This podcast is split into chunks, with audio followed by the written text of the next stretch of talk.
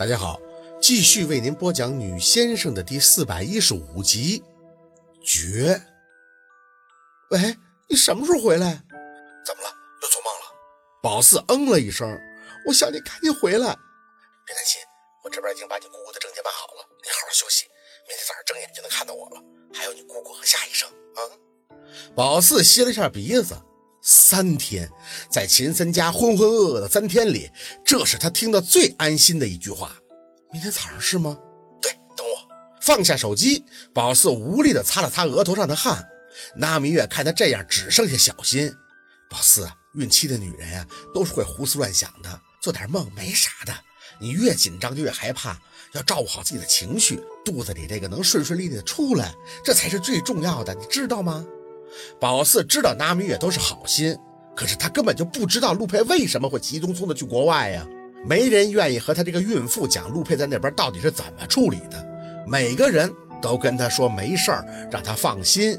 他也想放心呀，但至少得让他看到这个人呀。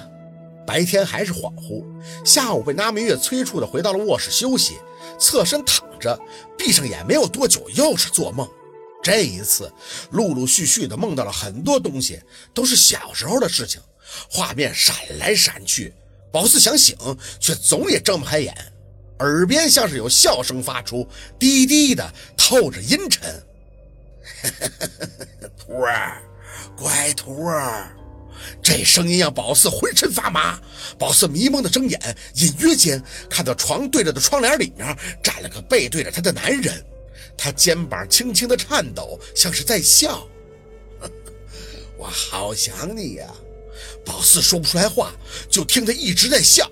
与此同时，那后脑勺像是纸糊的一般，慢慢的开裂塌陷，红白色混合的粘液不停的涌出，心里无比的恐惧。他背对着宝四，伸手慢慢的捂住，嘴里发出一句吃疼的低音：“哎哎呀，好疼啊！”好疼啊！你你，宝四嗓子里挤出声音，他捂着脑袋，慢慢的回头，一张白惨惨而又熟悉的脸，当即就对上了他。疼啊！背心儿！宝四大叫了一声，坐了起来。卧室里边一片黑暗，肚子压得他上不来气。宝四喘着粗气，眼睛直直盯着那个东西刚才站着的位置，现在却是空空如也。窗帘轻轻地摇晃着，提醒他天已经大黑了。宝四，拿明月推开门看向他：“你醒了吗？我看你睡得好，吃晚饭也就没叫你。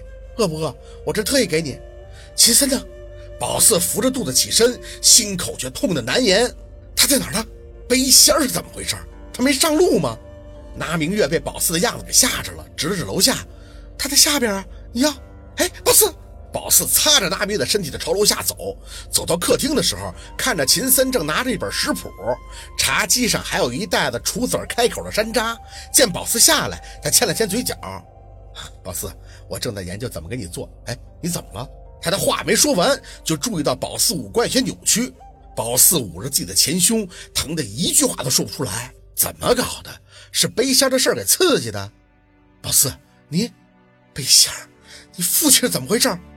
咬着牙，宝四看着他发问，后边跟下来的拉明月却发懵：“什么背线啊？哪个背线啊？”秦森却在听到宝四的疑问以后，脸色发白：“你，你你是你是看到什么了吗？你说呢？”宝四疼得嘴里嘶嘶的发声：“他没上路吗？”秦森深吸了一口气，无视一旁拉明月费解的神情：“没有。你记得文琪父亲去世的时候回来那趟吗？”你当时还在帮陆二做观星台，那次我就找到了我父亲，把他带回来了。薄气在瓶子里边供奉，他不能下去，否则那些阴差会，那是他应该还的。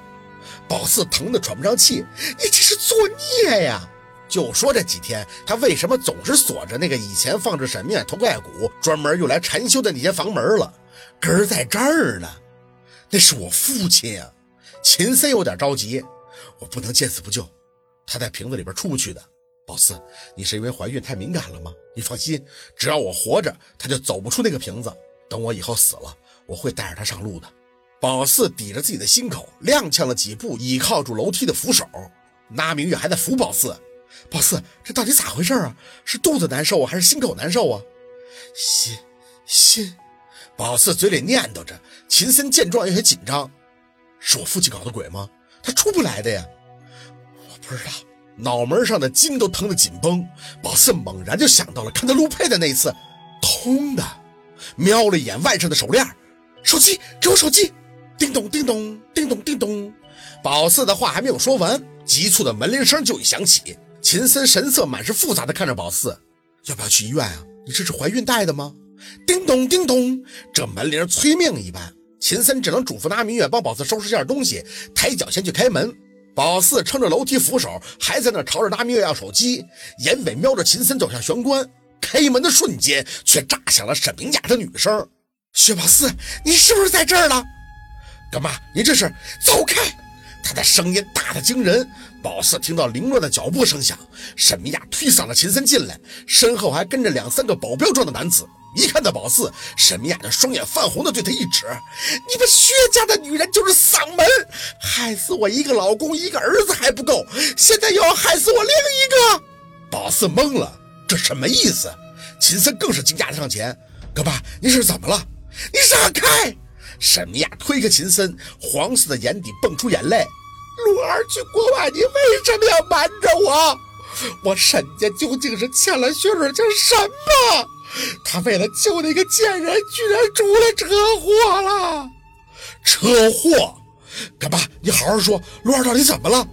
秦森急了，沈明雅却是满目怒火悲怆。怎么了？小鬼知道陆二要带那个贱人走，就要和那个贱人鱼死网破。是陆二冲上去给那个贱人推开的。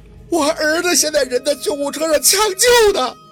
小小陆，小陆怎么？那明月完全被沈明雅这一番话给吓着了。沈明雅却是疯了一般指着宝四，把那个女人给我抓起来，送到医院，把孩子给我拿出来，让他死。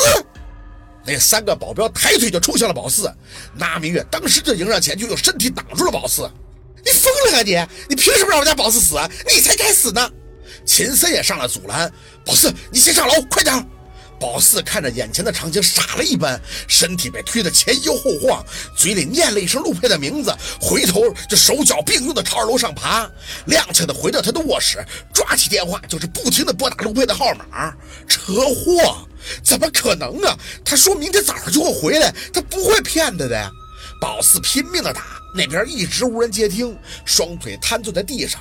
宝四神叨一般的重复：“接，你接呀，你接呀！”三四次以后，那边忽然就接了。宝四眼前一亮，听到那边似乎有闹哄哄的外语人声，还有机器响动的滴滴声响。